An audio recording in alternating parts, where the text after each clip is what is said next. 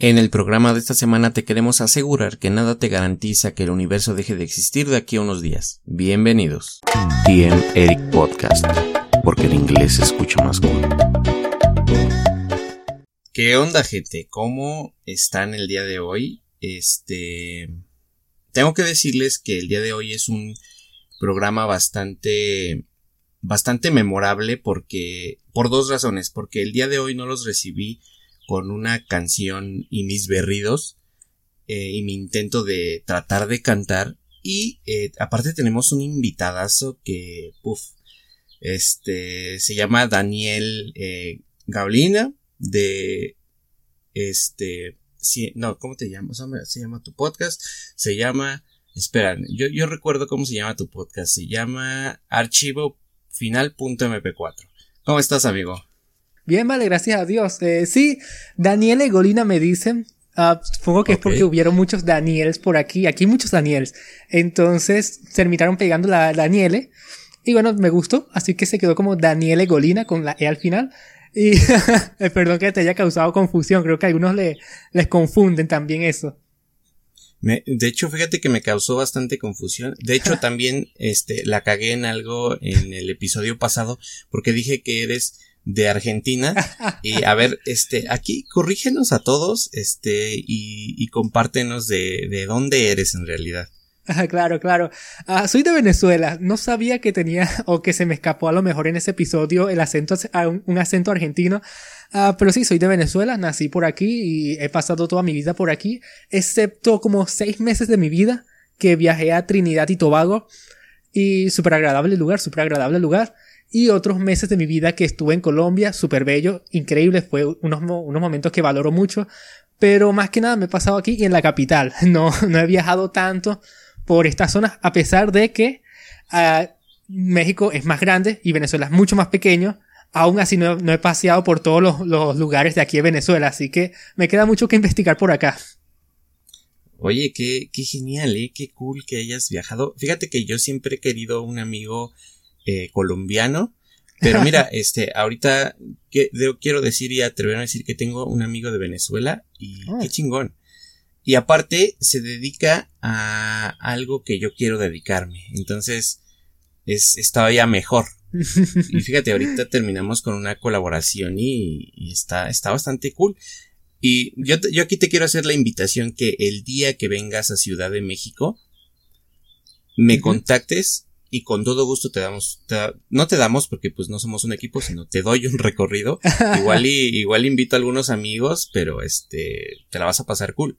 Está, está, hay bastante, hay bastante lugar para echar cotorreo por acá. Oye, agradezco eso, chamo. Creo que sí. Eh, un día llegué a, llegué a recibir como una invitación para estar por, eh, para ver Playa del Carmen. Si no me equivoco, ¿no? Playa del oh, Carmen. sí, sí, sí. Tuve una invitación para ir para allá. Uf, súper bello el lugar. recuerdo que estuve revisando ese lugar por internet, turismo, y wow, wow, bello. Una zona como muy turística, ¿sabes? Entonces tuve la oportunidad de ir para allá. Y bueno, ahora que tengo ese, esa información, no sé, cuando me llegue para allá, eh, voy a tenerte en contacto. Cool, me parece genial. Entonces, pues si un día llegas a venir para acá, que espero que sea pronto, porque este, la verdad es que estaría cool. Este, pues sí, poder este conocernos en persona, no solo este así este por por internet, porque vaya esta la tecnología hoy en día, pues ya sabes, nos permite hacer esto lo que estamos haciendo este pues ahorita. Entonces, bueno.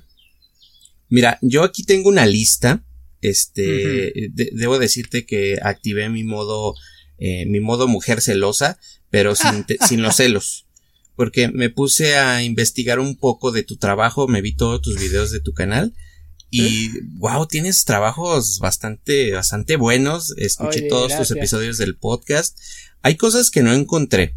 Eh, no encontré como, por ejemplo, tengo entendido que hiciste un video musical o seguramente has hecho más, pero no encontré, eh, vaya, no, no pude dar con esa, este, con esa información. Incluso ahí en, en Twitter arrobas al, a la banda, creo, es una banda a la que le hiciste el video y este, y vaya, o sea, fracasé en eso, pero ahorita, ahorita, este, pasamos a, pasamos a que nos invites a ver tu trabajo. Excelente. mira, yo tengo aquí un punto que es que tú, tengo entendido que tú estudiaste algo de comunicación, ¿no? Estudié, no tengo mucho que presumir con mis estudios, eso sí estoy claro de eso. Me gustaría poder decir, wow, estudié, estudié en la mejor universidad del país o de Latinoamérica. Ah, no tuve eso, pero sí llegué a estudiar eh, por una academia digital, paga, pues, el cual estoy muy, muy alegre de eso y he, he aprovechado ese recurso lo más que he podido. Y he estudiado por aquí producción, pero no, no, no lo culminé. Así que ahorita estoy más que nada por la escuela de la vida y experimentando, conociendo y aprendiendo a través de, profesionales lo más que puedo. Así que ese sería más que nada mis estudios y he valorado mucho también la experiencia. Creo que la experiencia me ha, me ha dado a conocer cosas que no imaginaba que, que iba a aprender y aún estoy formándome en los estudios. Bueno, siempre uno formándose en la preparación. Pero sí, entonces estoy ejerciendo ahorita la, la carrera como videógrafo grabando videos musicales, comerciales. Me encanta hacer musicales, eso sí, me encanta. qué, qué, qué cool, eh. O sea, de verdad. Mira, yo siempre he dicho que no es la universidad, sino es la persona que está estudiando. Y yo veo que tú le pones mm. bastante empeño a tu trabajo. Y de hecho, estaba viendo uno de tus videos de, de la iluminación. Y wow, mm. se me hizo bastante, bastante bueno. tienes, eres bastante profesional, o sea, haces bien tu trabajo, te, se ve que te apasiona lo que haces. y yo tengo esa, esa filosofía de que si haces lo que te gusta, eh, no te cuesta trabajo y al contrario destacas. Entonces tú ahorita estás apenas, este, subiendo hacia arriba, ¿no? O sea, neta, yo espero algún día verte en la cúspide y decir, oh, yo conozco a este tipo y este, este carnal, este amigo, eh, alguna vez grabó un podcast conmigo. O sea, qué, qué, qué chingón sería eso, ¿no? Sí, sí, súper chévere. Mira, también eh, tienes un episodio eh, donde mencionas que hay alguna complicación a la hora de grabar en una, en una locación y aunque tengas el permiso. O sea, es algo que yo no sabía. ¿Por qué? Porque, mira, yo, yo he tratado de grabar cosas muy pequeñas, poco profesionales. Por ejemplo, un cortometraje para la preparatoria. Ok. Este. Y algunas otras cosillas para algunos amigos. Pero pues vaya, no es así como que la gran cosa. Solamente he tomado como un par de cursillos, este, sobre cine, porque pues a eso me quiero dedicar. Uf, genial. Entonces, este, en eso andamos, en eso andamos. Aún, aún no tengo la universidad. Este, ahora sí que, desgraciadamente ahorita tengo que trabajar. Esa es la mejor parte, trabajarlo. Así que no, no hay ningún proyecto chiquito, pues. Uh, siempre, siempre, siempre cuando uno da todo el corazón, es como más bien hasta uno se siente grande haciendo cualquier cosa pequeña que haya. Así que bueno, a lo mejor uno se imagina como que, a ver, esto es bueno, esto, bueno, vamos a ver a dónde me lleva. Pero realmente eso siempre uno saca provecho de cualquier cosa más, por más pequeña que haga. Incluso yo les digo amigos aquí que cuando vayan a hacer una producción o algo, que no tengan pena y que me inviten porque me encanta verlo, es disfrutarlo. Sí. No, y fíjate que hay, hay muchas cosas, por ejemplo, que uno se imagina. Por ejemplo, yo me imaginaba que todo para grabar era como muy profesional, ¿no? De que todo serio, si nadie anda echando el cotorreo. y no, es todo lo contrario. O sea, he tenido oportunidad de ver detrás de cámaras de algunas películas y de algunos canales de YouTube que sigo y neta, están los actores, están la gente de producción, incluso hasta el güey que carga el micrófono, están echando cotorreo, están echando desmadre. Y, y yo dije, wow, qué chingón, o sea, y así es un ambiente más, más, más cool, ¿no? Sí. Entonces, este, yo, yo creo que uno se da una proyección eh, un poco eh, errónea. Entonces, este, pues eso, eso me dio gusto aprenderlo. Pero mira, te decía, de alguna complicación que hayas tenido que se te haya presentado cuando grabas en algún, en algún lugar, aún con el mm. permiso. Sí, bueno, eso fue una historia, porque sí, pedir permiso es más que nada para alertar autoridades y a lo mejor guardia civil o policías que vas a estar en esa zona haciendo cualquier acción. Por ejemplo, si estás haciendo una persecución o estás haciendo una alguien con un arma entonces estás alertando esa, esa zona de que eso es para una grabación. En los estados se avisa también con carteles, se avisa a las autoridades, claro, y a, con carteles para que la gente que esté pasando por alrededor esté atento que va a salir, va a ser grabado. Entonces nosotros grabamos en una urbanización, ya habíamos pedido el permiso, es una historia, habíamos pedido el permiso para que toda la urbanización sepa que vamos a grabar, si hay ruido o si, en este caso, la, y la historia era de una pelea, entonces para que la gente supiera que no es una pelea de verdad, sino que es, algo que estamos haciendo, pues.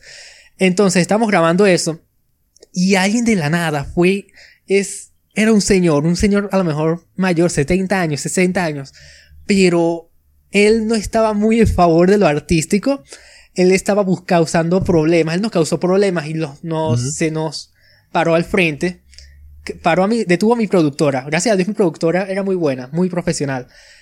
Se le puso al frente de mi y empezó a gritar, empezó a decir, hey, mira, no tienen permiso para grabar a mi casa, a mi propiedad, lo cual en parte es cierto, es decir, no estábamos grabando, pero no estábamos grabando su número de la casa, ni estábamos especificando esa zona, ni nada, estábamos en la urbanización general.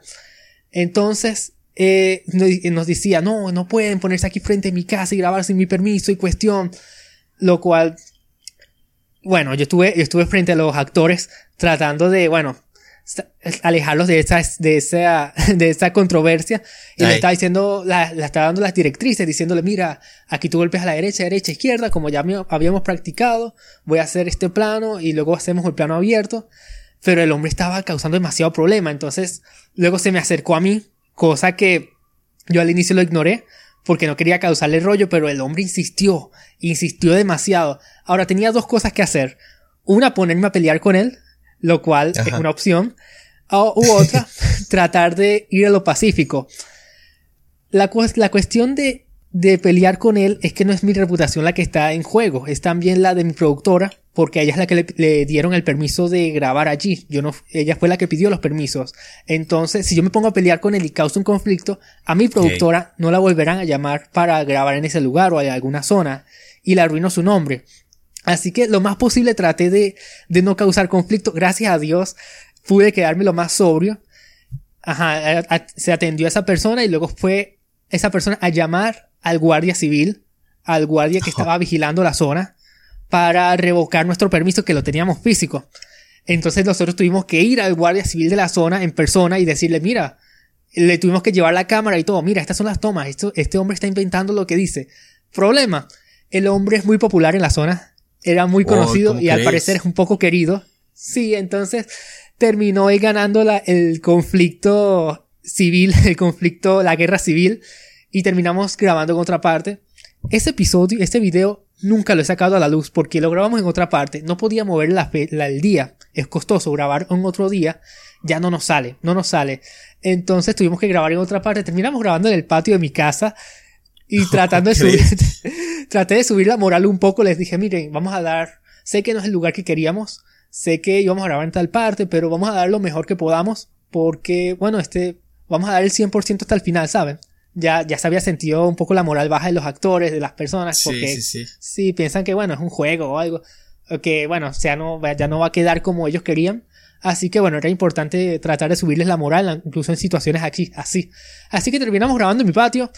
Y ese video le terminé diciendo a los productores ejecutivos, los que querían el video musical, les dije, mira, yo te pago el video, pero no lo publiquen, no publiquemos este video, yo, yo te pago ese dinero. Entonces, bueno, terminé, terminé pagando esa producción y bueno, algunos, tengo algunos contactos que mantuve con allí, pero fue una producción muy vergonzosa, fue algo muy vergonzosa, no, no he vuelto a hablar con algunos de los actores de allí porque da pena que haya tenido que pasar ellos por una producción con ese, con ese final, pero bueno, fue cosas que salieron de nuestras manos, lo bueno es que lo hicimos todo bien. Vaya, o sea, qué, qué historia, o sea, fíjate que es, es, estoy impactado en este momento, porque, o sea, yo siempre supuse que sí había eh, complicaciones para eh, hacer, hacer algún, alguna grabación en algún lugar, pero a tal grado de que un señor se ponga ah. intenso de, o sea, yo creo que a lo mejor, ok, su preocupación es que es tal vez popular, no sé de qué, pero tal vez es popular y no quiere tal vez que sepa dónde vive. O no sé, o es gente paranoica, ¿no? De, sí, sí, eh, creo que era ese caso. están grabando mi casa y me van a secuestrar. O sea, así que siempre suele haber gente exagerada. Pero qué, qué onda con eso en tu patio. Pero, wow, o sea, no dejaste, lo importante es que no dejaste eh, botado el trabajo, sino lo hiciste. Sí, hasta el final. Aunque vaya, o sea, no, no quisiste que lo publicaran, wow. qué, qué historia. Oye, ¿tienes, tienes un video que fíjate que ayer que lo estaba viendo, ya lo había visto, pero no le había puesto como la atención suficiente. Que la verdad es que me impactó, me llegó al corazón, dije, wow, o sea, por ejemplo, eh, eh, bueno, no por ejemplo, sino es literal, es, eh, se titula El Ulista de la Candelaria. Ese video, mm.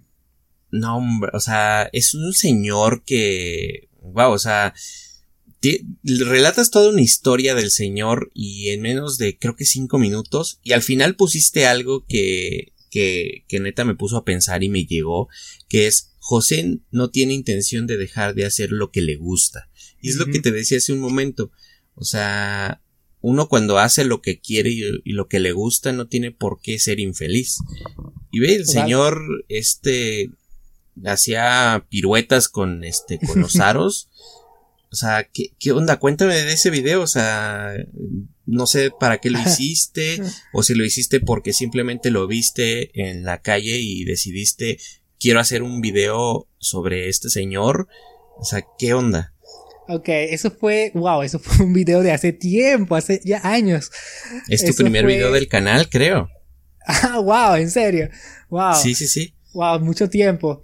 Entonces, este es un señor que, mira, yo te digo la verdad, desde que yo estoy en el liceo, yo ahorita tengo 23 años, desde que yo estoy en el liceo como, wow, wow, no sé, pongamos desde, no, desde los 12 años.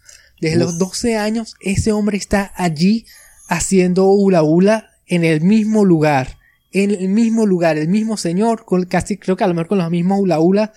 Y es que la historia fue que, ajá, yo recordaba a ese señor y realmente no había, había buscado un poco de información sobre él, pero no había mucha, no encontraba mucha información sobre él y menos, menos entrevistas. Entonces, en ese momento yo, yo no, yo estaba empezando, creo que ya estaba como mediados de mi carrera y quería seguir grabando videos, es lo que quería hacer, seguir grabando, seguir grabando y estaba pensando, ¿qué grabo ahora? Entonces no encontraba información sobre este señor. Y es que, eh, bueno, supongo que supongo que a lo mejor algunas personas no lo habrán tomado por sentado, a lo mejor algunas personas creen que él ya fue entrevistado por mucha gente y no, no era verdad. Ahora, en cuanto a la historia de este señor, es que él llevaba, él lleva, él era un, él, él hacía, ¿cómo se dice eso? Él trabajaba en una bomba de gasolina por muchos años, como 30 años trabajó. Él creo que vino de España, de España, vino para acá a Venezuela, trabajó por la bomba. Y después de eso, él le gustaba hacer actividades físicas en la plaza, en esa misma plaza.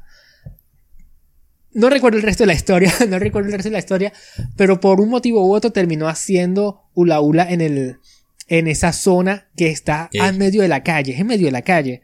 Creo que estaba divorciado. No, era viudo, me parece, era viudo. Sí, creo que sí. Exacto. Entonces, sí, él vive por allí cerca y de lunes a viernes por la tarde, él, se, él agarra sus hula hulas va a su mismo punto y se pone a hacer esas actividades. Él tiene, no recuerdo cuántos años, creo que lo, lo dice en el, en el video, a lo mejor 84. Y es increíble para mí mantener esa rutina, esa actividad física y, y esa constancia, porque es algo que le encanta hacer, pues, y en su vida es algo que es lo que se dedica a hacer, es lo que se centra, no está trabajando en otra parte, no está con, con, con su esposa, no es, tiene sus hijos, pero sus hijos ya están haciendo sus trabajos, entonces él lo que tiene en su corazón, él lo hace sin pena ni miedo. Entonces, eso fue lo que grabamos con él, ese lo grabé con un amigo, usamos una cámara, creo que usamos la Canon, la Canon T3i, que fue mi primera cámara, un lente 35 milímetros y un micrófono boom, y lo grabamos en medio de la calle, en medio de la plaza lo grabamos, había mucho ruido de fondo, en ese momento tampoco era tan experimentado con la cámara y ni nada. Así que te quedó bastante bien, ¿eh? Gracias. Sí, eh, bueno, algunas tomas sé que quedaron movidas y todo, pero no me, no me, no me molesto porque sé que fueron mis inicios. Entonces, lo agarramos en esa zona. Ya habían pasado como tres días que lo quería pescar, pero creo que él se va a comer en ciertas horas. Entonces se va y luego vuelve. Entonces siempre iba cuando estaba comiendo. Entonces, ok Después de los tres días finalmente lo pesqué, lo, en esa misma hora le hicimos esas, esas preguntas, unas cuantas preguntas, lo editamos y luego lo grabamos a él en la calle. A mí siempre me dio miedo grabar en la calle, eso te lo digo, siempre me dio miedo porque bueno, la gente mira y hay gente con malas intenciones, ¿sabes? Sí, entonces, sí, siempre. Sí, entonces siempre, siempre me dio miedo tener que acercar la cámara, pero por el otro lado sé que no mucha gente conoce su historia y sé que está un poco oculto quién es él y lo que él hace. Entonces al final las cosas que son menos grabadas, las cosas que la gente tiene más miedo de grabar, son las, las más valiosas porque nadie lo ha grabado.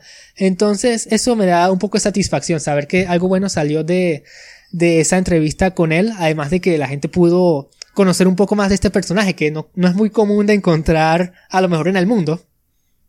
Sí, de hecho. O sea, de hecho sí, o sea, wow, o sea, de hecho yo dije, ok, voy a ver su trabajo porque tengo que saber bien de, de este, pues vaya, que quiero hacerle también no solo preguntas sobre a lo mejor películas o algo así, sino también de, de su persona, entonces, de su trabajo. Entonces dije, voy a verme todos sus videos de su canal. Cuando entré dije, ok, no son tantos, qué bueno, porque, porque si no, si hubieran sido muchas horas de, de, de investigación. Pero fíjate, ese video te puedo decir que es mi segundo favorito. ¿Por qué? Porque mi favorito es el donde nos enseñas a los diferentes tipos de iluminación. ¿Por qué? Mm. Porque yo no estoy en la universidad, pero me gusta ser autodidacta, me gusta este investigar un poco, aprender un poco. Por ejemplo, para esto del podcast, yo no tenía idea de cómo hacer un podcast, no tenía absoluta idea de, de qué trataban y de hecho yo traté de buscar reglas en, en internet y dije, oye, pues o sea, es mi contenido. O sea, yo sé que hay que tener un proveedor de RCS y esas cosas, un editor de audio. Busqué cómo editar el audio, que aunque no es el mejor por el micrófono, creo que a, comparación de cómo están en mis primeros cuatro o cinco capítulos es bastante aceptable el audio. Pero... Yo lo escuché bien. Yo lo escuché súper bien. Fíjate que, este, todos, eh, los que escuchan mis amigos, este, me dicen, oye, está bastante bien tu audio o sea, neta gastaste tanto dinero en un micrófono y que no, no gasté nada. O sea, es un lavalier que yo tenía cuando grababa videos en YouTube. Este, entonces, este, en ese, ese, ese ni siquiera me costó tanto dinero. Me costó como 300 pesos, este, mexicanos. Y este, en Amazon. Entonces, este. Pero ese lavalier lo conectas al, al teléfono o a la computadora o a dónde lo conectas? Es que, es que fíjate que también aparte de todos sus gadgets que traía, tiene una entrada este 3.5 para el, el ah. micrófono, para ponerlo conectar en el celular, en la compu. Pero fíjate, mi error era grabar en el celular, pero no este, vaya, no no aguantaba bien este el celular estar grabando por tanto tiempo y de repente se escuchaba un sonido molesto que no nunca pude eliminar. Este, mm. así que dije, ok, o sea, grabo con la computadora, que, o sea, qué tonto, ¿no? Entonces, este, entonces sí te digo, o sea, me gusta, me gusta aprender, me gusta este ir, ir poco a poco adquiriendo conocimiento, pero dije, ok, el contenido es mío, el contenido voy a hacer lo que se me dé la gana, que es hablar. Voy a hablar, voy a expresar mi opinión. Y fíjate, algunos amigos me dicen, no, este, está muy chingón, este, sí me gusta, que no sé qué. Incluso gente que, este, a la que, que es externa en Facebook, que no es de mis amigos, me dicen, oye, está muy bueno tu trabajo y demás. Entonces a mí me llena de ánimos y digo, ah, o sea, qué chingón que te digan algo, alguna opinión positiva de, de tu trabajo, ¿no? No, te entiendo. Entonces, entonces sí, o sea, la verdad es que mi favorito es ese de la iluminación. este, porque tengo planeado en algún momento regresar a subir videos a, eh, a, a YouTube. Y pues obviamente siempre la, la iluminación es, es algo esencial, ¿no? Porque me gusta, me, me raya el terror. No, este, este... lo hace súper genial. A mí me encantó eh, de tus episodios. Me encanta eso porque primero lo haces bien, lo haces bien, lo narras muy bien. eh, y también está el mood, ¿sabes? Yo, por ejemplo, no, no he colocado música en mi, en mi podcast, pero tú lo colocaste en, en ese momento. Me gustó ese, ese, ese mood que lo hiciste con esa, con esa soundtrack. Entonces me pareció súper chévere. Y como lo hiciste justo en los momentos de la historia, como que resaltó más, ¿sabes? Entonces, me, y además que bueno, la, tienes una buena pronunciación, una buena dicción, tienes, eh, pareciera que, pareciera que tú tú naciste para grabar en audio, pues, porque suena súper limpio. Entonces, oye, a mí me gustó, a mí me gusta cómo lo haces, así que pienso que la, la recepción, lo que te dicen, es, es sincera. Sí, gracias, gracias. Y, fíjate que yo antes era muy, muy penoso. Yo, de verdad alguien se me acercaba y yo así me hacía bolita y decía, ay, sí, este", y hablaba bajito. Pero fíjate, una vez, un día decidí, eh, al, al, salir de la secundaria que no tenía por qué ser, este, ser tímido. Y desde entonces me llegó un exceso de confianza cañón. Incluso hasta la gente donde trabajo, una de las directoras me dice, Eric, tú tienes mucha confianza, demasiada confianza en ti mismo. Pero ten cuidado que no se convierta en, en, en, egolatría, porque ahí sí ya no va a sumar en nada. Y dije, ah, sí, no, no te preocupes. Puedo ser ególatra en algunas cosas, pero no, no, no soy así como, vaya, no soy mamón, este, como diríamos por aquí en México. Y, fíjate, hablando de, de, esas expresiones, antes, ahora sí que antes de pasar a, al tema de algunas películas, aquí en México tú sabes que tenemos expresiones, este, expresiones extrañas, supongo yo, para otra gente de otros países. De hecho, tengo un episodio de frases, este, o dichos mexicanos, este, y aquí, por ejemplo, a los amigos, entre los amigos nos decimos güey. Güey. es verdad, es verdad. Eh, por ejemplo, también podemos usar la palabra pedo para muchas cosas. O sea, estoy bien pedo, es que ese es el pedo que se refiere a que es un problema, ahí está el pedo, pedo literalmente de una flatulencia. Entonces, yo creo que a la gente le gustaría escuchar, este, porque vaya, mi audiencia, la mayoría es, es de México, entonces, creo que a, mi gente le, le, encantaría escuchar algunas expresiones eh, que tienen en Venezuela este, por ejemplo, de cómo se dicen entre amigos o, o algo así que obviamente que, que sea muy, ahora sí que muy del país. Ok, ok.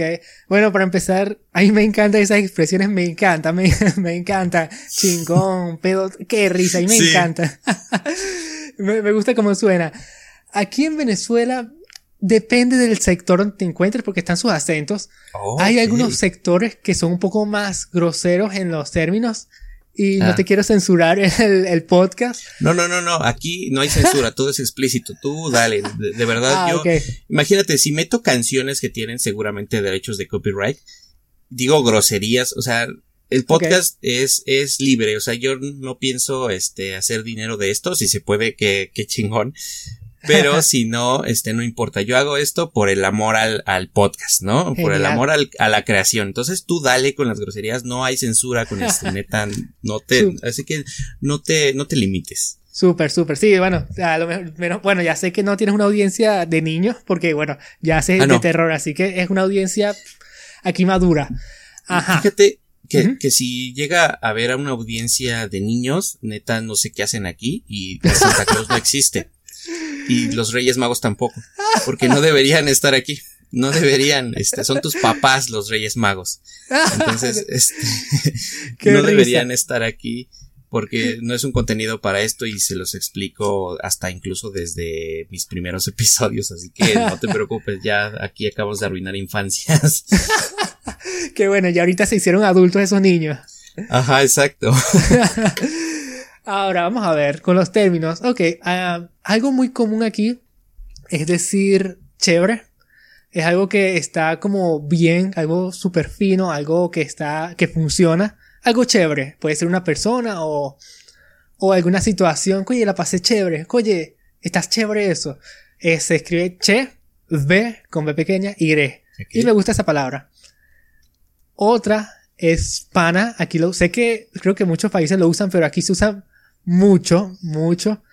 Entonces es como una persona que, que es chévere, una persona que es pana, que, es amigo, que puedes contar. Que es buena onda. eh, eh, sí, entonces una persona que, que se usaría como que, Epa, ¿cómo estás, mi pana? Mira, todo bien, pana. Incluso a personas que tú ves en la calle, mira, pana, ¿cómo está todo aquí? Entonces, eso es como una forma de decir amigo, colega, compadre. Es una forma de decir. Ajá, por otros barrios se puede escuchar el mío, que es como un poco más, más, más, más sucio. Que mira el mío, cuéntame, ¿cómo está todo? Un poco más malandroso. que más así de malandros. que, bueno, que estén entre gente, mira mío, tráeme esto, mira mío, tráeme. Entonces, es una forma de decir así. Vamos a ver. Creo que...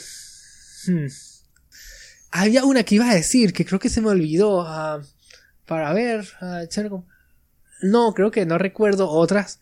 Creo que son las más, las más comunes si me acuerdo, de otras te la digo. Pero más que nada, chévere, creo que es la, la, el, la creme de la creme, la que más se usa aquí.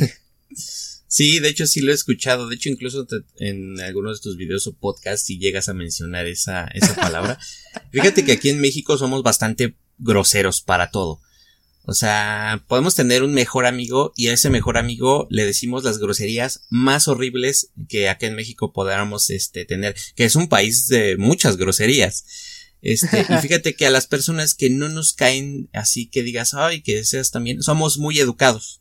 Con esas personas somos muy educados. Es como de, ah, este, hola, buenas tardes, este, licenciado Gómez, pásele por acá, no quiere un poco de agua. Y a tu amigo llegas y le dices, oye, tu amigo te dice, oye, quiero agua así, ve, toma de la manguera o allá en el baño hay agua, o sea, eres grosero con tu amigo, pero es como esa hermandad de esa confianza que se tiene con los amigos, este, aquí en México. De hecho, de hecho igual aquí, ahí por, por, este, zonas, este, hay diferentes palabras o diferentes expresiones. Por ejemplo, los regios tienen, tienen ese acento de que, hey, te estoy hablando golpeado y, y, este, y son fans de la carnita asada. Genial. Entonces, cuéntame, ¿te suena la palabra mamarracho? Sí, antes, antes de que tuviéramos esta, este, esta, este, este, este, este pequeño error técnico, este, te decía que sí, sí se utiliza la palabra mamarracho. Este, principalmente se lo dicen a, esos güeyes huevones, eh, esos que no tienen ni oficio ni beneficio, o que son de esos tipos eh, como malintencionados con las con las niñas. A, los que más los he escuchado es a las mamás o a los papás diciéndoles a sus hijas que su, pues su novio o el tipo que las visita es un mamarracho. Alguna vez se me dijo a mí este y eso y eso me lo confesó una suegra alguna vez este que que me dijo me dice oye tú de verdad de lejos pareces un pareces un delincuente de hecho a mi hija yo le dije que qué haces con ese mamarracho no tiene nada que hacer contigo.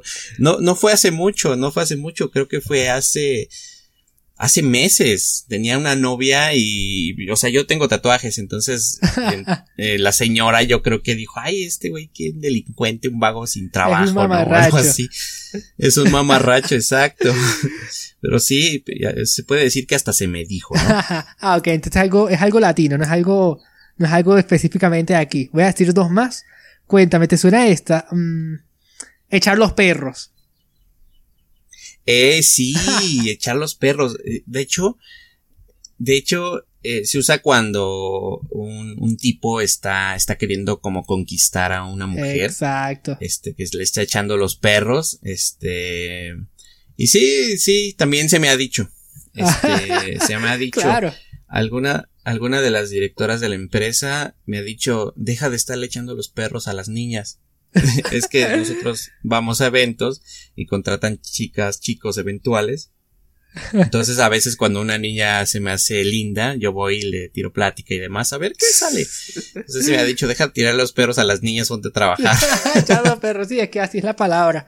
Oye, iba a decir una, una nada más adicional, pero es que aquí hay, aquí hay muy buena. Cuéntame, jalabolas, ¿te suena? No, ese no, eh, ese no, ese no me suena. Realmente, creo que me imagino que se refiere a alguien que está molestando, que está jodiendo, pero no, o sea, no lo he escuchado por acá. De hecho, nadie de mis conocidos ni en pláticas que luego escuchas en la calle la he escuchado. En esa sí te, quedo mal.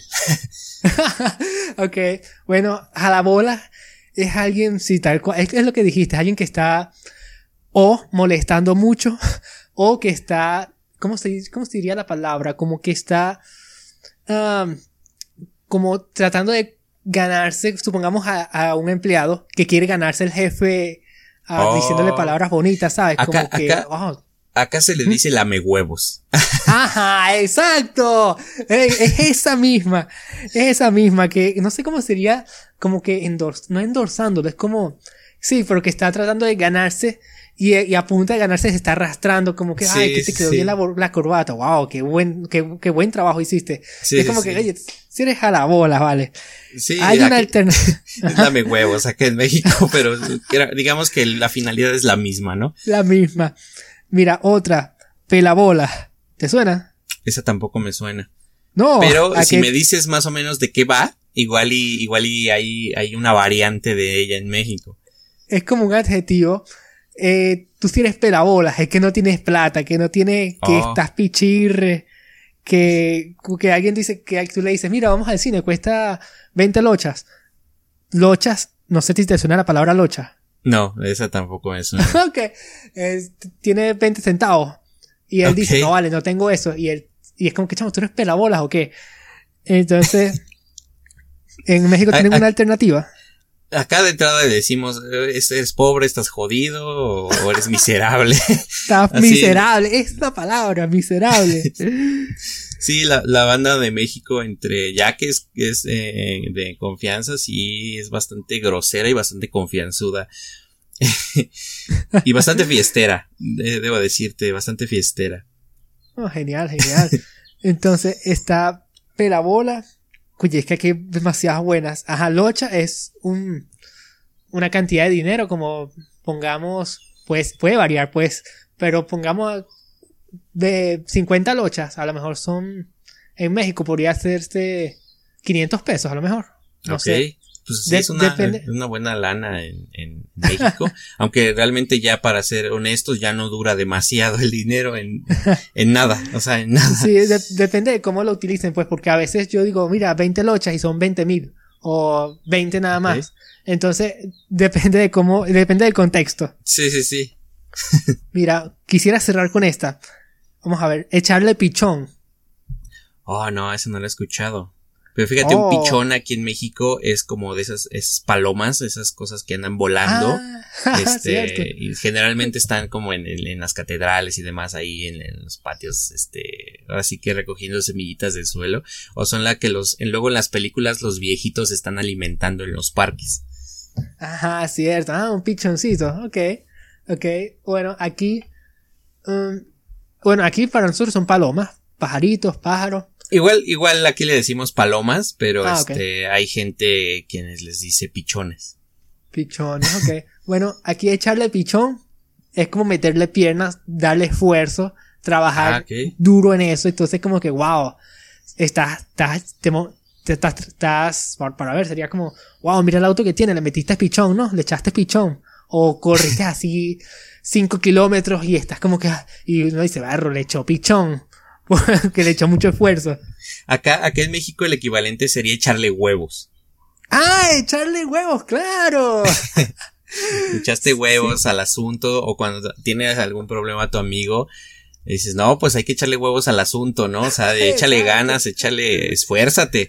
O, o no, no sé si tú llegaste a ver ese video viral que era sacar el foie.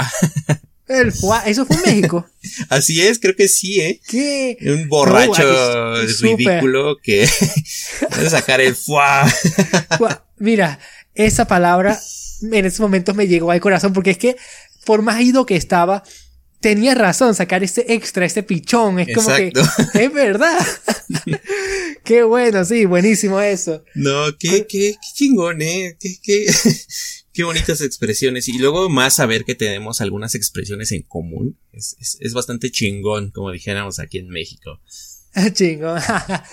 Eh, sí, yo creo que esa es la lista de palabras. Creo que creo que esta es muy común. Creo que esta había otra, pero creo que ya es muy común que era ah, dejar el pelero.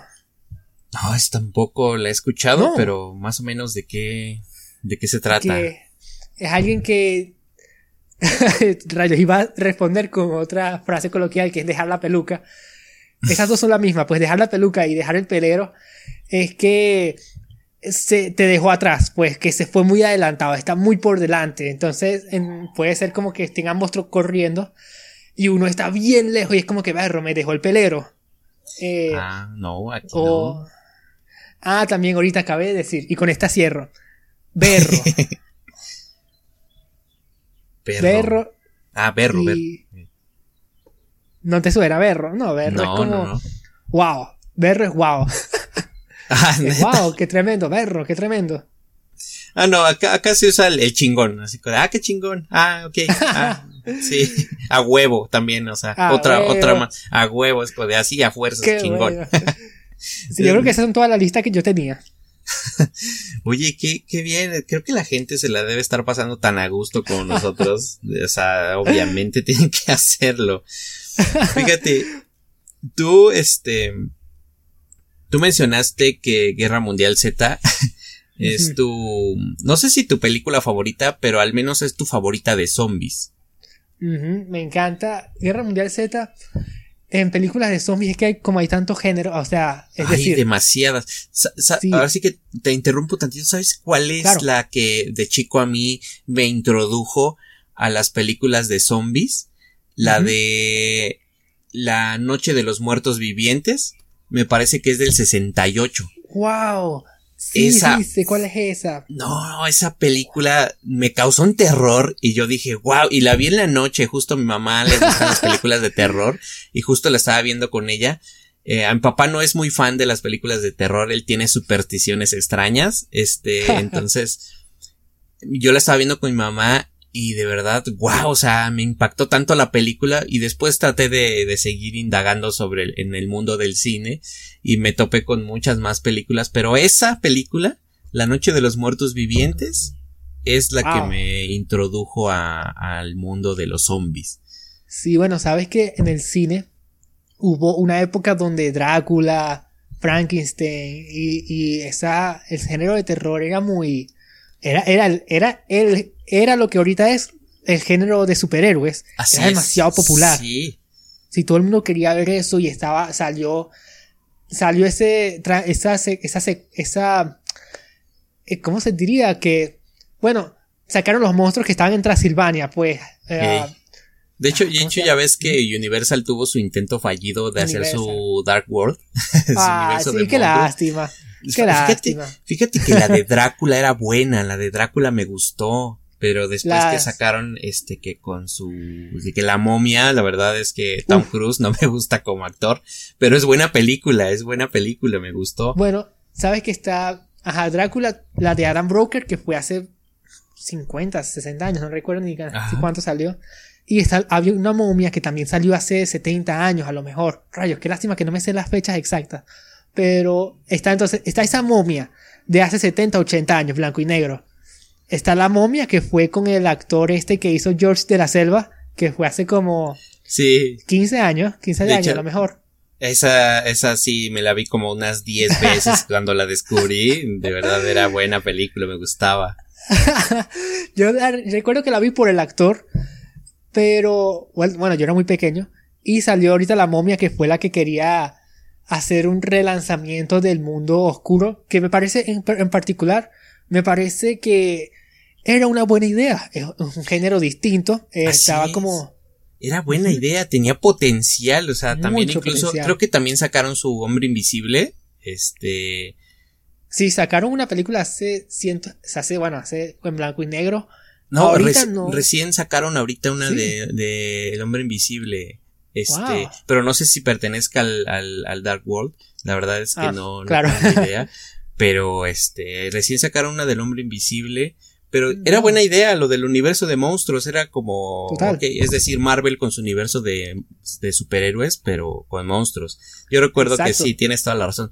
Realmente no, no soy tan viejo, entonces tampoco, o sea, yo crecí en noventas, entonces este, entonces sí recuerdo esto que mencionas que los monstruos era antes lo, era lo que, lo que daba el motor al, al cine, Total. ¿no?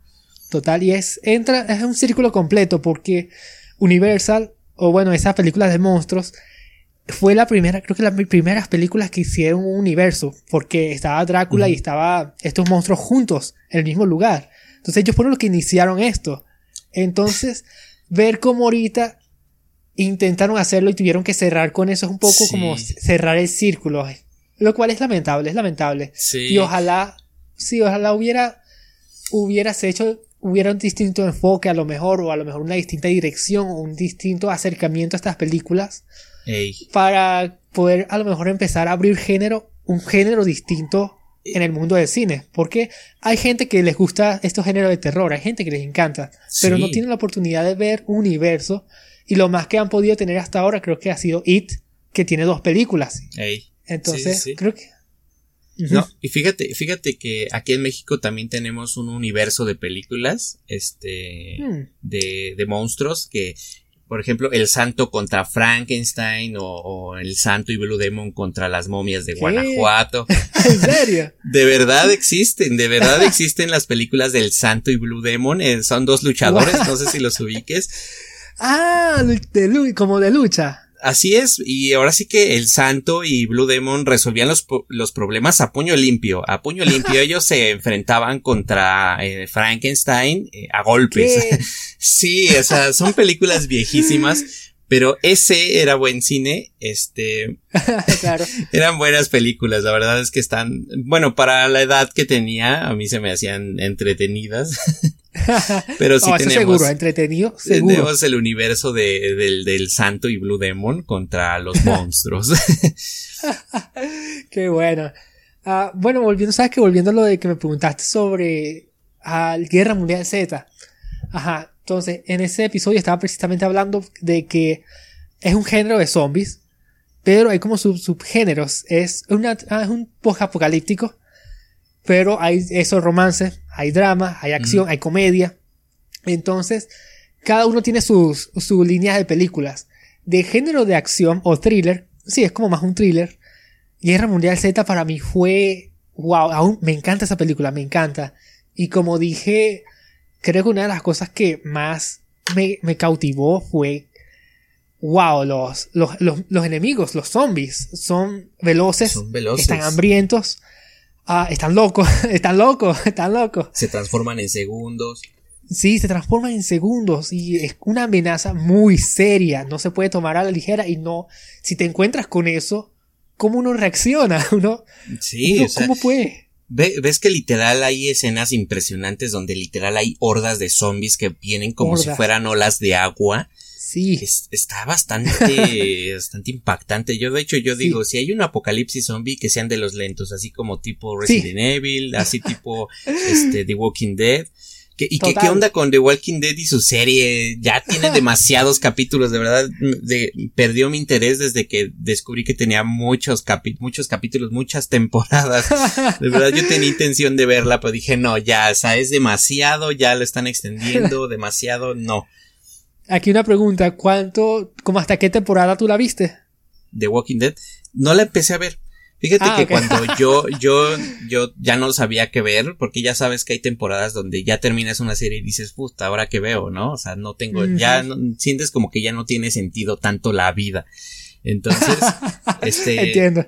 Entonces yo dije, ok, igual y The Walking Dead voy a verla, es de zombies, me maman los zombies, me gustan los zombies, voy a verla y luego descubro que tienen demasiadas temporadas, investigo en internet, tienen un chingo de temporadas y dije, no, yo no voy a ver esto, yo no voy a ver esto porque va a llegar un punto donde me voy a aburrir y nada más voy a perder mi tiempo. Por ejemplo, ya ves que Doctor House es una serie muy larga. Eh, sí es una gran serie, o sea, ¿por qué? Porque son capítulos sueltos, es un caso nuevo cada, cada mm. episodio. Pero The Walking Dead es una historia lineal, es una historia donde tienes que entender, conocer a los personajes y no puedo con, o sea, sí puedo, pero no puedo. Es dedicarle mucho tiempo, entiendo, entiendo. Sí, o sea, yo quiero entretenimiento, no un compromiso. sí, uy, total, total. Supongo que, bueno, también habrás escuchado las críticas y en internet habrás visto cómo la gente está reaccionando. Sí, que ya después de... Hay, algunos que se atreven a decir que después de la tercera temporada ya dejó de ser buena la serie. sí, bueno, la cuestión con The Walking Dead es que no tiene un endgame, no tiene un juego final, pues, que es lo que supongo que puede frustrar a mucha gente y puede causar ciertos problemas con a la escritura. Porque, por ejemplo, tenemos ese tipo en la comedia, como, como los Simpsons o como otro tipo, como Rick and Morty, que pueden vivir gran serie. sí, total, y pueden vivir haciendo episodios por episodio, pero este es un drama, entonces el, la cuestión con estas dramas es que uno tiene que, uno como audiencia quiere saber a dónde quiere llegar estas personas o a dónde van a llegar, cuál es la meta. Por ejemplo, Juegos del Trono. Gran serie favorita, yo amo esa serie. no, increíble serie, increíble serie.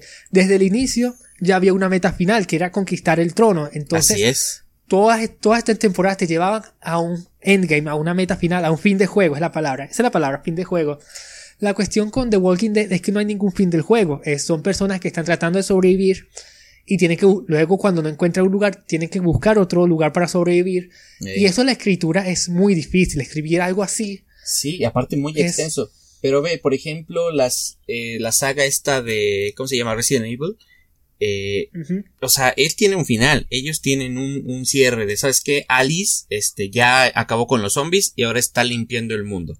Ok, uh ahí se trata de ya Alice ya descubrió, ya acabó, acabó con Umbrella, pero eh, ahora hay que ver si hay sobrevivientes, hay que salvarlos. Y da pie a otra película. Pero sabes que claro, su objetivo es salvar este a los vivos y seguir eh, pues matando zombies en lo que como que su su este su virus o su cura se expande por el mundo.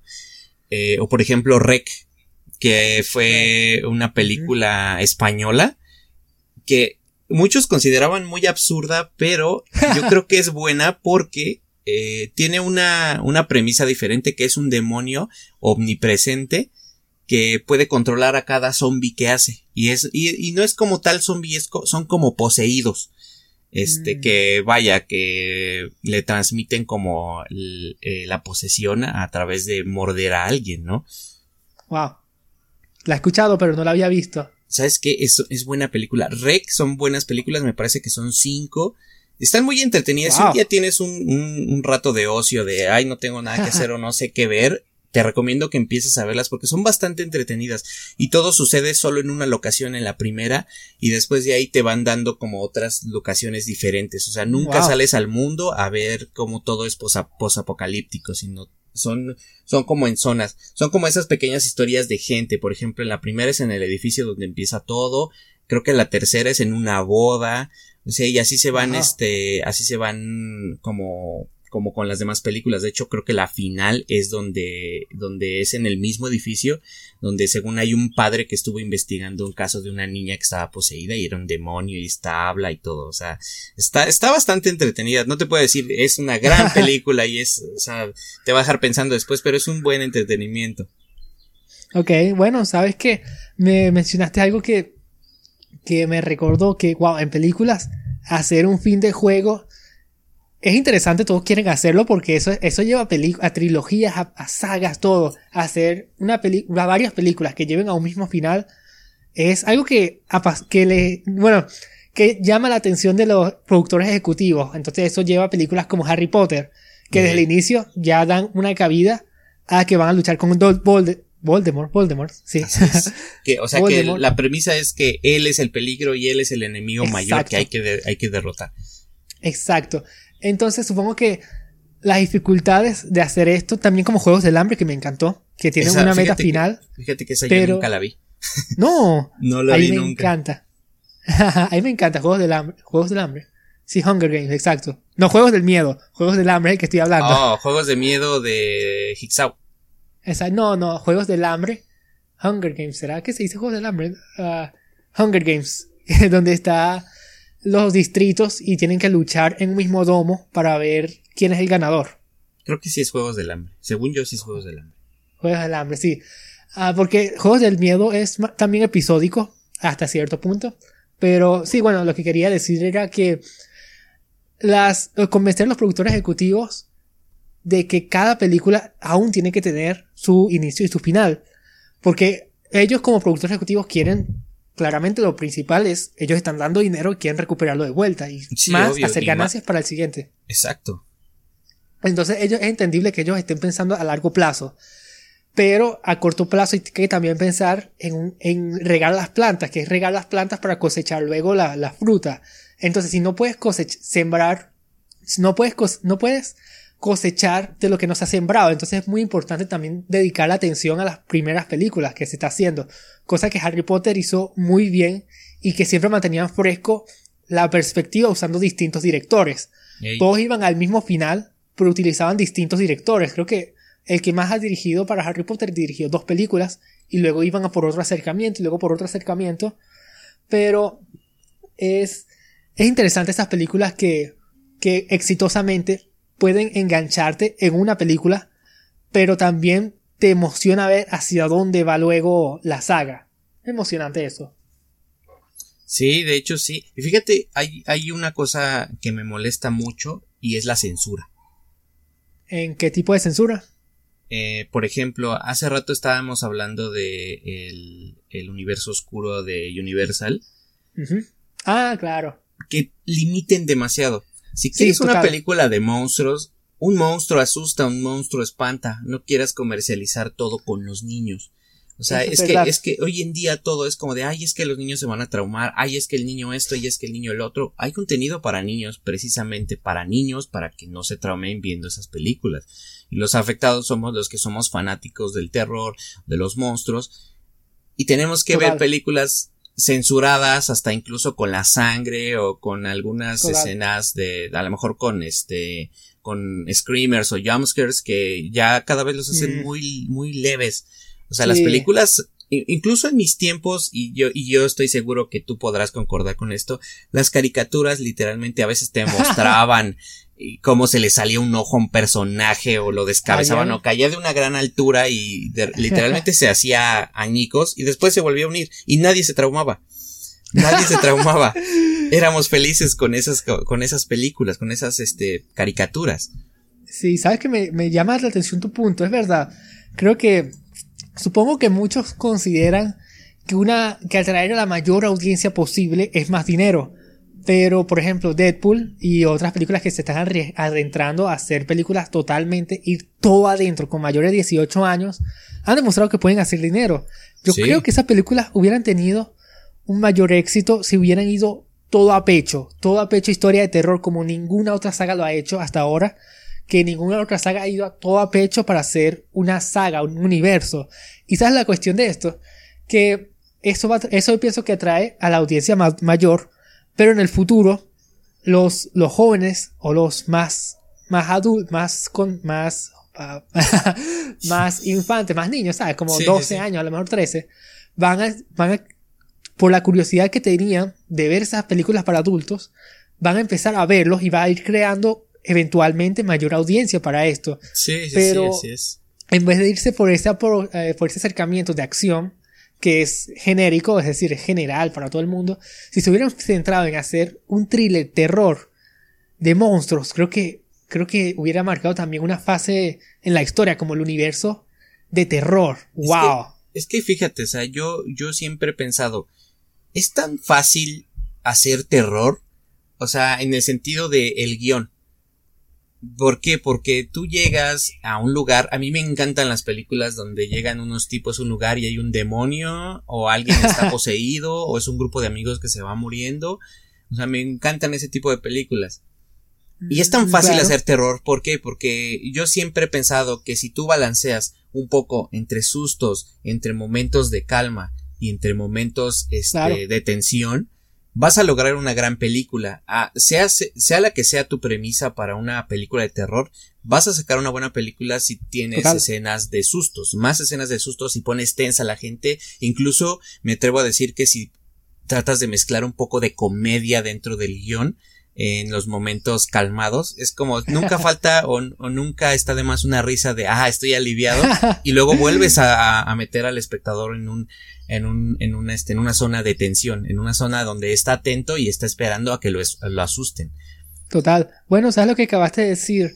Es en escritura, incluso en dirección se le llama contraste, es decir, uno causa mayor terror si puede causar mayor alivio. En, en una, en una historia normal, por ejemplo, una drama, un drama, tú puedes causar mayor impacto emocional, que la gente llore, sí puedes causar también impacto de alegría, puedes causar alegría, porque hay contraste, entonces no es solo una sola emoción, como la historia siempre triste, sino que también haces mucha alegría, pero también puedes causar mucha tristeza. Un, un ejemplo de esto que yo siempre utilizo es Toy Story.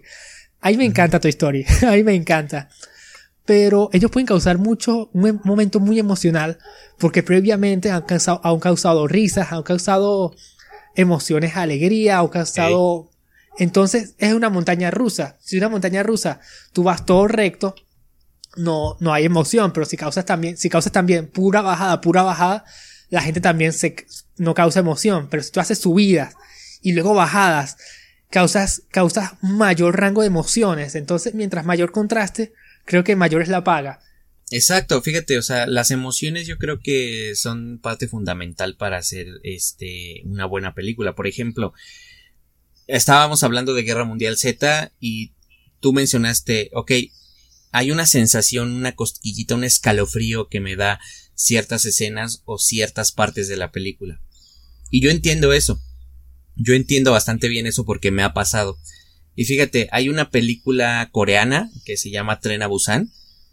No sé la si la has visto. Es buena No. película. Haz de cuenta que son mis, son iguales los zombies que Guerra Mundial Z. Son zombies Oh, rápidos. wow. Son zombies. eh, en estos no, no se fijan como tal, este, en la, en la, en que si son sanos para infectarlos.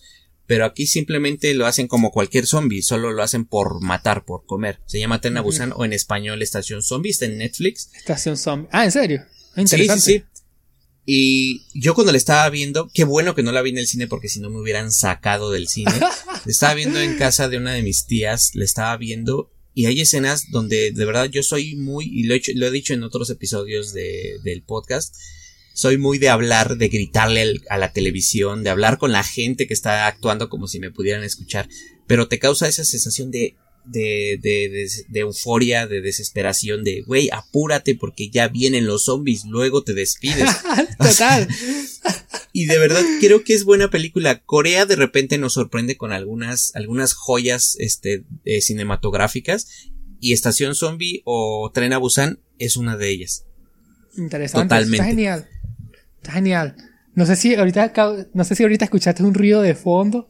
Es que está pasando una, como un, una camioneta con una corneta detrás diciendo vayan a sus casas, no sé, no, no, no es momento de recreo. No, ah, ok, aquí se escucha. Pasa como cada 3, 4 horas y es para que la gente ah, no tome momentos como de recreación, como de parque, sino como de responsabilidad. Pero Sí. bueno, eso creí que lo estabas escuchando y dije, uy, Dios mío, Dios mío, esta camioneta. Ah, aquí". no. De hecho, de hecho también aquí hay un vecino que tiene una bocina y cada cierto tiempo sale a decir, eh, todos vamos a matar el virus, no salga de su casa, por favor. O sea, se saca un discurso y él lo habla, o sea, él lo habla, no está, no está pregrabado, él sale y lo, lo habla y ¿sabes cómo lo descubrí? Porque una vez se atoró, creo que se ahogó con algo y estaba tosiendo ahí, o sea, es como de señor, deje de apretarle la cosa esa para que todos dejemos de escuchar su tos. Y literal, o sea, yo aquí estoy, tengo mi escritorio y detrás hay una ventana y él está como a dos casas. O sea, se escucha clarísimo. Yo tengo que cerrar las ventanas con el hiperpotente calor que hace para poder, este, para poder reducir el ruido que Dios sale de allá mío. afuera. Dios mío. Bueno, alguien que aunque sea está claro de, de lo que hay que hacer, lo que hay que hacer en el tiempo, pues. Sí, ese, ese señor es, es, es un vecino raro. Entiendo O sea, vecino. Fí- Fíjate que este, sí te recomiendo esa película. está, está bastante buena. Fíjate, no sé, hablabas hace rato de Game of Thrones. Fíjate que yo siento que esa serie tiene un poquito de más censura que Vikings. No sé si ubicas la serie de vikingos. Mm, vikingos, ¿de qué año es? Es que, de hecho, siguen, o sea, siguen, siguen sacando episodios, este. ¿Qué? Todavía falta la segunda mitad de la sexta temporada. Deberías Ah, wow. verla. Si tuviste Game of Thrones, aquí Sí. en Vikings no vas a ver dragones, no vas a ver este muertos, ¿no? So- so- solo es como una historia del Ragnar Lodbrok, que es un, es un, es un granjero que después fue Jarl y después se convirtió en rey. Y hay toda Wow. una trama increíble, de hecho hay, está basado un poco en la historia real, ya ves que, ya es que, bueno, no sé si sepas, pero en Noruega, el primer rey de Noruega fue este, este, ay, ¿cómo se llama este güey? Ha- Harald, Harald Feijer, algo así. Ah, Entonces- Interesante. Eh, en la serie también hay un rey Harald y también está diciendo que su sueño es ser rey de toda Noruega y demás, pero las escenas sexuales y de sangre no te las censuran.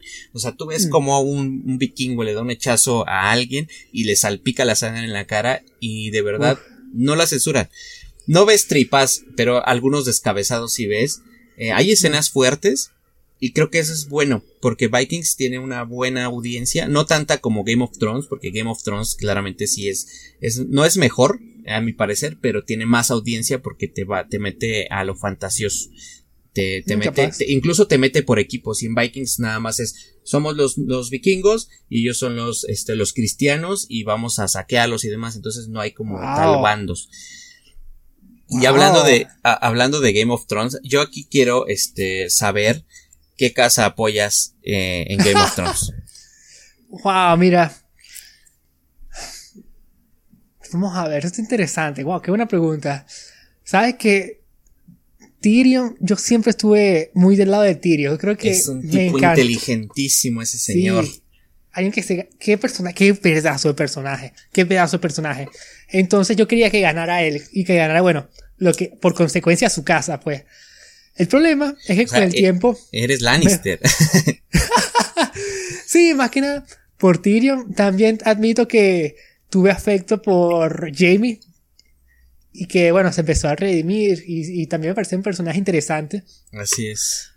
Pero también he visto eh, John como, como él, wow, es un hombre demasiado valiente. Es decir, el hombre es es lanzado y, ha demostrado su valor en oro. No estoy del lado, no estoy del lado de, la Kaleshi, no estuve nunca del lado de su casa. Sé Yo tampoco. los Targaryen están locos, están locos los Targaryen. Esos, esos tipos, o sea, ya había ganado y fue a quemar una ciudad. ¿Qué le pasa? Uy, sí, sí. y sé que, sé que ella se esforzó más que nadie en ese mundo y su desarrollo ha sido súper impecable. Hasta bueno, los últimos dos episodios que bueno, fue que hubo, hicieron su descenso a la demencia. Pero aún así, me parece que ella, hizo todo su esfuerzo y es una persona increíble, de mucho esfuerzo. Pero aún así, algo me llamó de Jon Snow, que ha luchado en guerras. a ah, wow. Por ejemplo, la diferencia, los contrastes de, de Kaleshi y Jon Snow, ambos están claramente distintos, escritos de manera distinta. A Kaleshi ¿Cómo es que se llama? Kaleshi. Um, Kaleshi, esa o esta Daenerys. Daenerys, exacto, Daenerys. Uh, Daenerys y Jon son claramente opuestos, incluso en el libro. El libro se llama eh, Una historia de fuego y, y, nieve, como una historia de fuego. Aquí, aquí en México la tradujeron como Canción de Hielo y Fuego. Exacto, Canción de Hielo y Fuego, que se habla precisamente desde de Daenerys y de Jon pues John de hielo y, y de fuego, que es una persona que es fuerte, que usa su voz, tiene ímpetu, y a pesar de que a veces la toman debajo, ella puede tomar control y, no va a ser alguien que va a ser usado. John es alguien distinto, es más suave, él, puede, él, se puede ablandar. pero es, más agachón, ¿no? exacto, exacto. Eh, pero aún así con eso, él ha, él ha estado muy firme en sus valores, que cuando creen algo, puede que, lo intenten persuadir, pero de alguna manera lucha por eso. Entonces, más que nada por su fuerza, o no su fuerza, mentira, por su, por su, ah, por haber demostrado su, su valor y haber luchado a pesar de que no hayan posibilidades y estar físicamente en las batallas, eso, eso causó cierta emoción en mí. Aún así, me, diría que quería ver a Tyrion y a Jamie estar en la cima. Pero la, esta, su hermana, ¿cómo se llamaba? Ah, no, esa chama. Esta... Por mí, eh, ¿cómo era? Ah, ¿cómo se llama? se me olvida su nombre también a mí. Bueno, la rubia, la, la reina loca. La, ah. bueno, no loca, pero reina. Reina, la reina la reina regente, porque Clara, fíjate, yo quiero, yo aquí nada más quiero saber si tú disfrutaste la serie, la serie, la muerte de este, de este tipo, ¿cómo se llama? Del rey este menso. Eh, este, Drogo. No, el, el hijo de esta. Ay, es que, es que se me olvida, este, Joffrey. Joffrey, wow. Joffrey Lannister. Yo siento que él debió sufrir más. Yo lo odio. O sea, es un, es, o sea, yo siempre he estado del lado de los Stark para mí Stark por siempre. De hecho, me quiero hasta tatuar su lobo de su emblema. los lobos. Eh, pero yo, yo, yo siento que Joffrey debió, debió haber sufrido mucho más de lo que, de lo que sufrió. Mira, yo admiro ese actor. Ese actor, un niño, lo hizo impecable. Sí, Qué lo hizo- actuación más. Qué tremendo. Ese tiene. Diría que tiene futuro, pero creo que después de, de esa interpretación de Joffrey ha causado una mala reputación en él, en la. En su popularidad, pues hay, hay gente que en la vida real lo odia. En la Sí, vida real hay- lo hay- odia. Hay gente, que- de hecho hay, hay luego comentarios en las redes sociales de algún actor que se dio a, a odiar por su personaje y, y real hay gente tirándole hate, no, tú mataste a tal Sí. persona, no mereces hacer esto. Y es como de, güey. O sea, alguna vez estaba yo viendo algunos comentarios, eh, y llegué a uno que decía de un, de unos tipos que estaban, este, ¿cómo te digo? Que estaban haciéndole, tirándole hate a este güey. Uy. Y este, y estaban dando como algunos ejemplos en su video. Y hay uno que dice, no, no te vamos a perdonar nunca por la, muerte de Eddard Stark y que, y que tú mereces morir, qué bueno que moriste envenenado. Y yo, qué pedo, o sea, entonces, si se, según tú ya se murió, ¿por qué le sigues tirando hate? No, pero lo hizo bastante bien. Fíjate que yo creo que cuando un actor con su personaje se gana el cariño o se gana el odio, es cuando real lo están haciendo bien. Total, total, es que sí, él, él claramente, él sí, primero yo lo sentí como un personaje, por más eh, exagerado que sea su, su maldad, yo pienso que es un personaje que yo pudiera ver en esa época existir, es un personaje Sí. para mí que, wow, yo Eh, digo, wow, lo, lo Es- interpretó muy bien. es, es un niño rico, inmaduro, que tiene el trono y tiene el poder. Y, y no estamos alejados de la realidad. Hoy en día hay muchos así niños, este, privilegiados que sus padres tienen dinero y son unos cretinazos.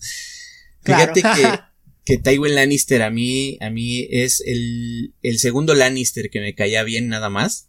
Este, el primero fue Tywin, este, el primero fue Tyrion y el segundo fue Tywin. La verdad es que además es un tipo muy inteligente, muy duro. Total. Y este, mm, el Clegane, este, ¿cómo se llama? Este, Sandor Clegane, El- perro o el sabueso. Ajá, el perro, el, el que Eh. aguant- el que no le hicieron la operación. El, a mí me- también me llama la atención el perro, el que estuvo con Arya, ¿no? Con la Así Stark. es, Arya Stark. Arya Stark, exacto. Sí, es que, wow, los personajes son muy interesantes. Y, ¿sabes? La cosa, algo que me, me gustó demasiado de Juegos del Trono es que lo fluido que avanza la historia. La historia avanza tan natural. Es que- porque, Ujú. ¿Sabes qué creo yo que tienen como, y perdón por interrumpirte, creo que No, es tienen, este, creo que tienen el, el perfecto balance entre lo político y la acción. También sí, eh, total. Es que es entretenido y tiene sus comentarios políticos. Entonces, eh, para mí, una de las cosas que me llamó la atención fue que es demasiado fluido. Porque ya yo estaba cansado de ver historias que seguro a lo mejor tú conoces. Que, Dios mío, que se toman su tiempo y hay mucho lo que yo diría relleno. Cuando tú envías una información, pongamos, una persona envía una información voy a decirlo, pues, no me gusta criticar series, pero No, voy a dale, decirlo, dale. pues. Ah, pongamos Arrow, ¿tú lo has visto? Arrow, fíjate que vi un episodio y no me gustó. Mm, O sea, si a mí una serie no me atrapa al primer episodio, no la sigo viendo porque ya empiezo a verla de, con mala manera, de predisposición mala, de, ah, no, qué hueva, ah, esto qué, esto qué onda.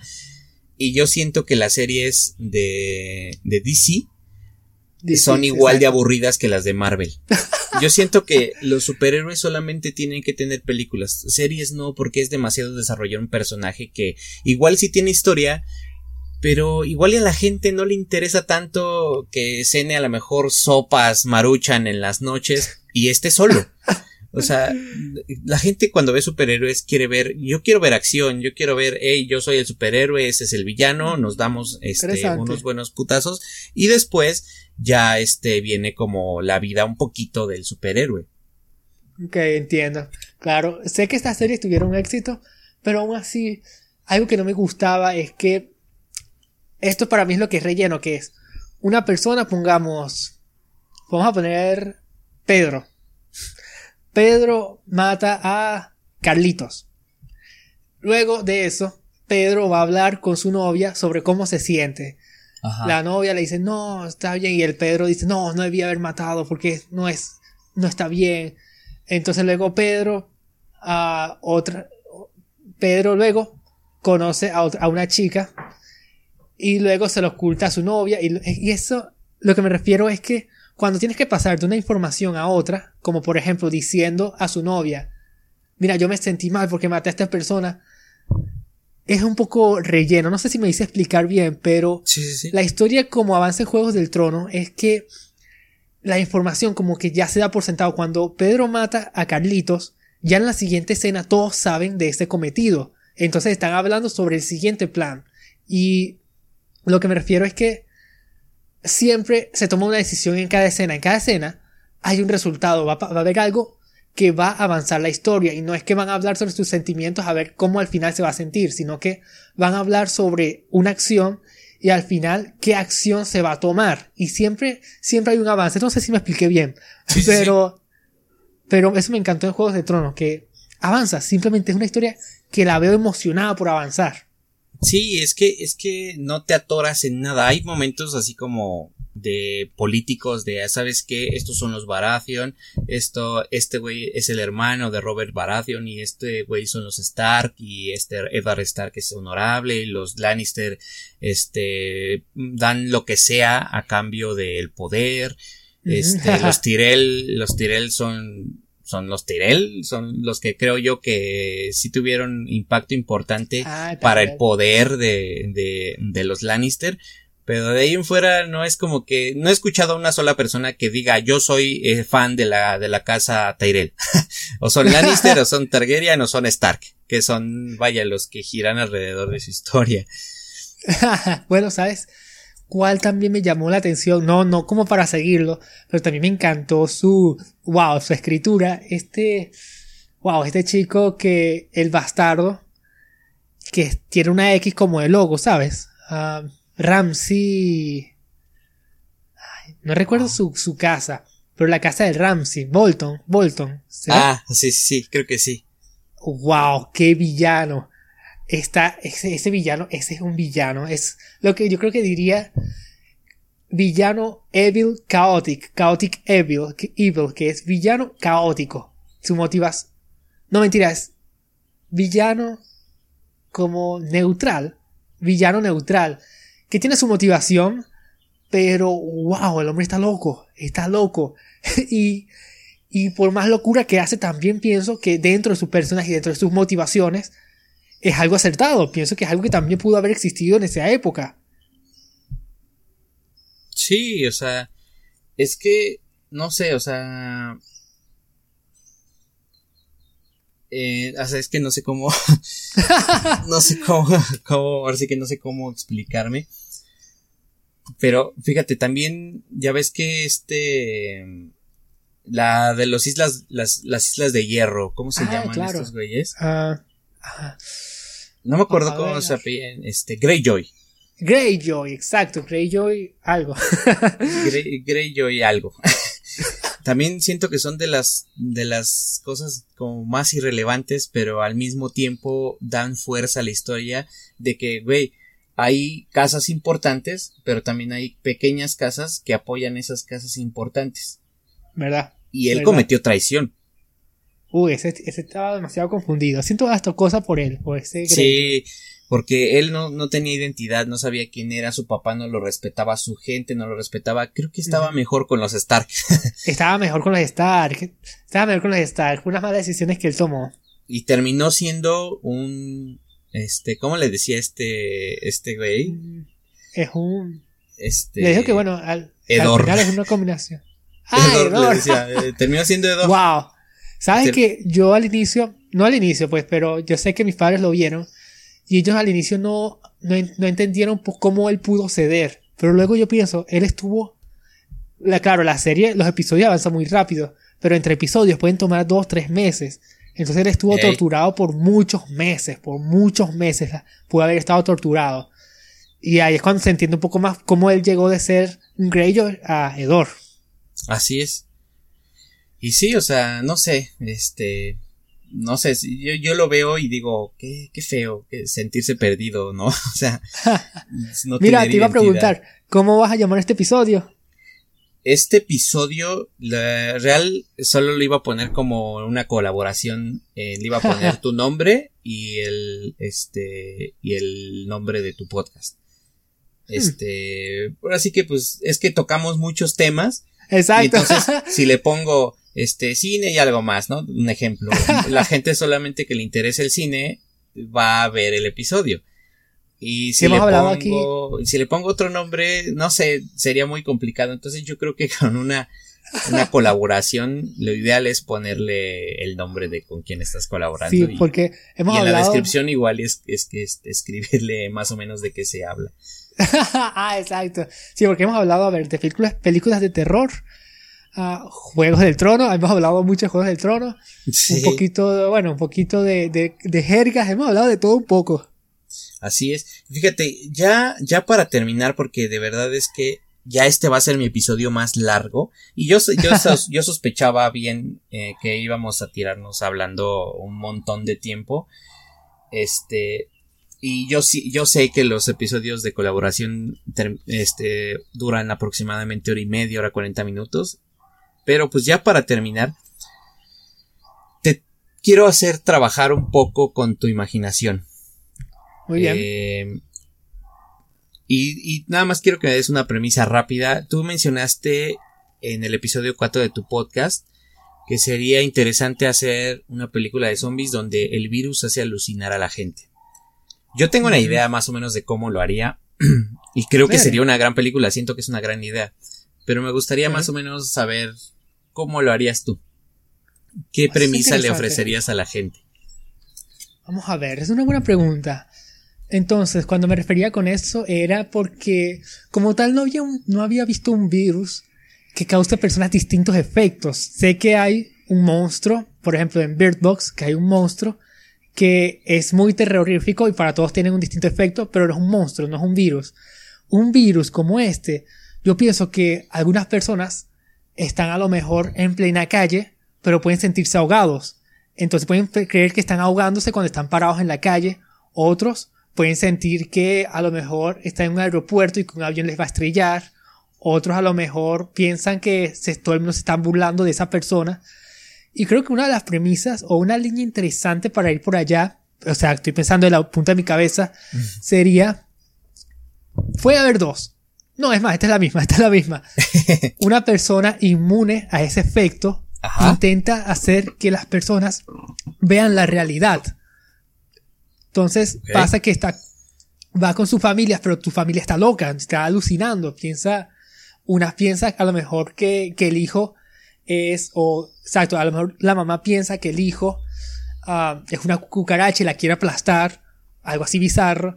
Ah, a lo mejor el papá, y a lo mejor el papá piensa que el hijo es, no sé, una, una, una anciana, una anciana desconocida que lo quiere matar. Entonces el hijo tiene que tratar a cada persona distinto para convencerlos de que es, de que, de, cómo está siendo la realidad.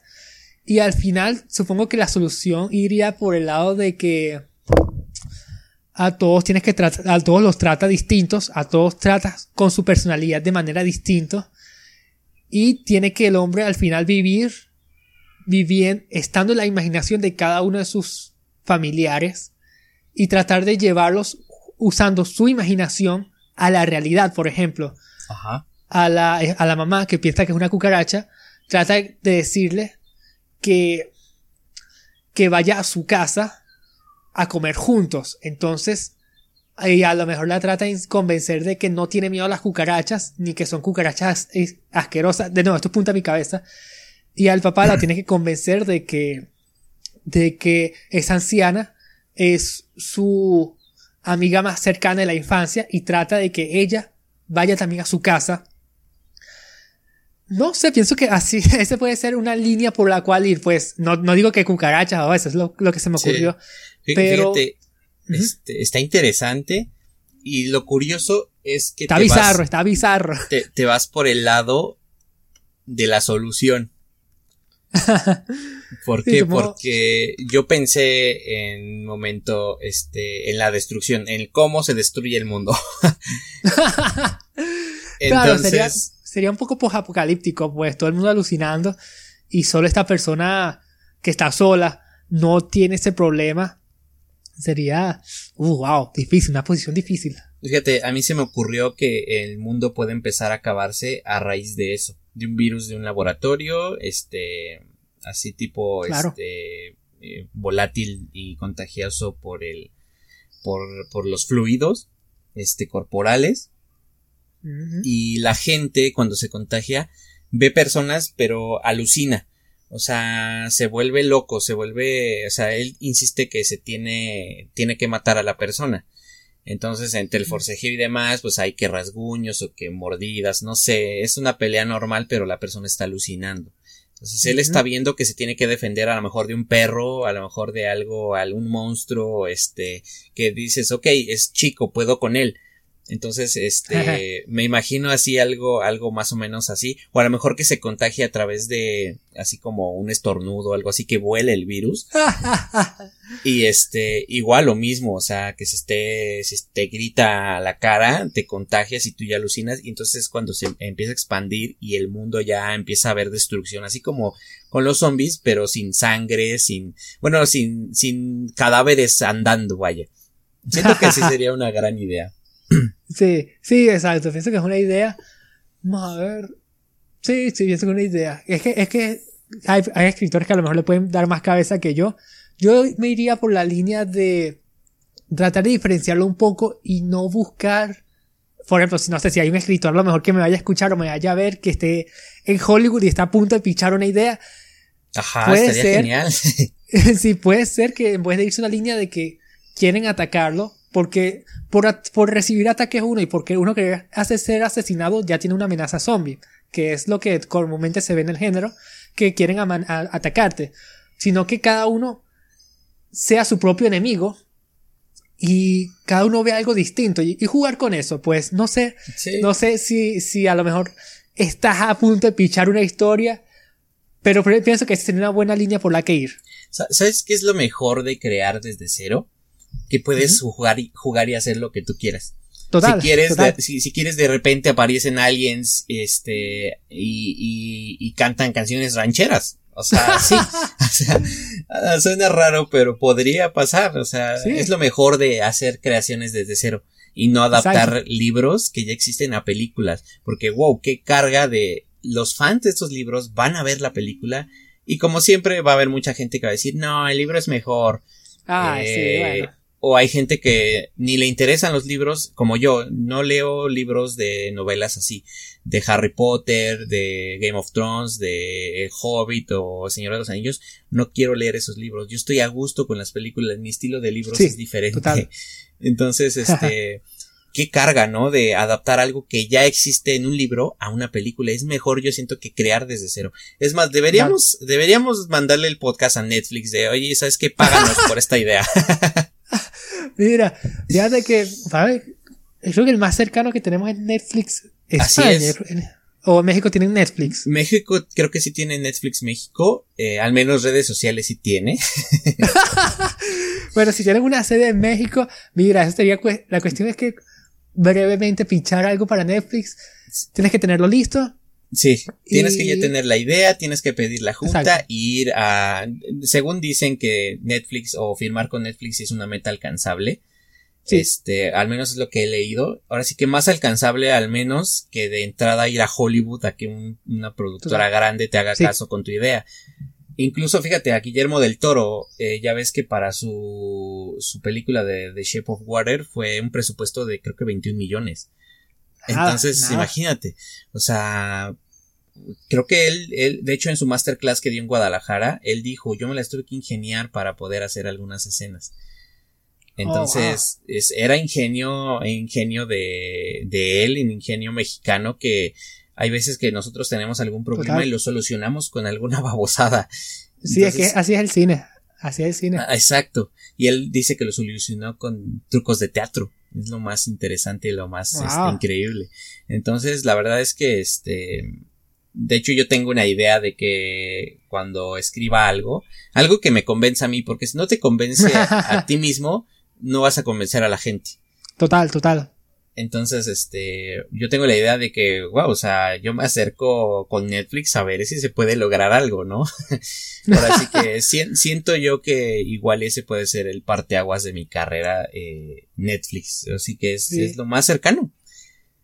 Es lo. Sí, el que no batalla no gana nada. Así es, así es. Bueno, pues esto, esto, señores, qué, qué hora y media tan, tan amena, eh, de, de plática, hablamos de muchos temas y yo creo que a la gente le va a gustar. Este, entonces, no sé, nada más platícanos cómo nos encontramos eh, con tus redes sociales. De todos modos, las voy a poner en la descripción del episodio. Este, nada más, no sé, cómo, cómo te encontramos en, en, en tus redes sociales. Bueno, por fortuna, todo lo tengo al mismo nombre. Yo uso más que nada Instagram, eh, Daniel Egolina. También tengo YouTube, igual, Daniel Egolina. Y aunque no lo creas, estoy en TikTok. Ah, ¿Cómo crees? ¿De verdad? Sí, estoy en TikTok y trato de publicar solamente cosas de dirección y producción, pero si veo algo que me parece gracioso, lo monto y también Daniel Egolina. Todos igual, Daniel Egolina. ok, bien. Entonces, este, pues yo lo, yo lo pongo tomos en la descripción, eh, todos los links a tus redes sociales este, a tu TikTok necesito, yo no tengo TikTok, entonces necesito el link de TikTok para poderlo poner.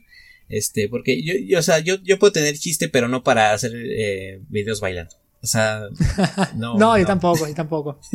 entonces yo siento que TikTok, este, por, al menos por ahora no es para mí. Este, pero nada, o sea, qué, qué chingón, este, también tienes un podcast que es, Total. este, eh, archivofinal.mp4 este también es algo que recomendé en, el episodio pasado.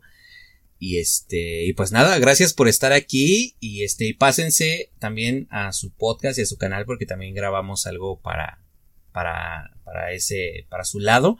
Y, creo que les va a gustar también igual que esto. Así que nada, gracias por estar aquí, por este, acompañarme en esta hora y media. Y pues nos andamos viendo gente o escuchando. TM Eric Podcast, porque el inglés se escucha más cool.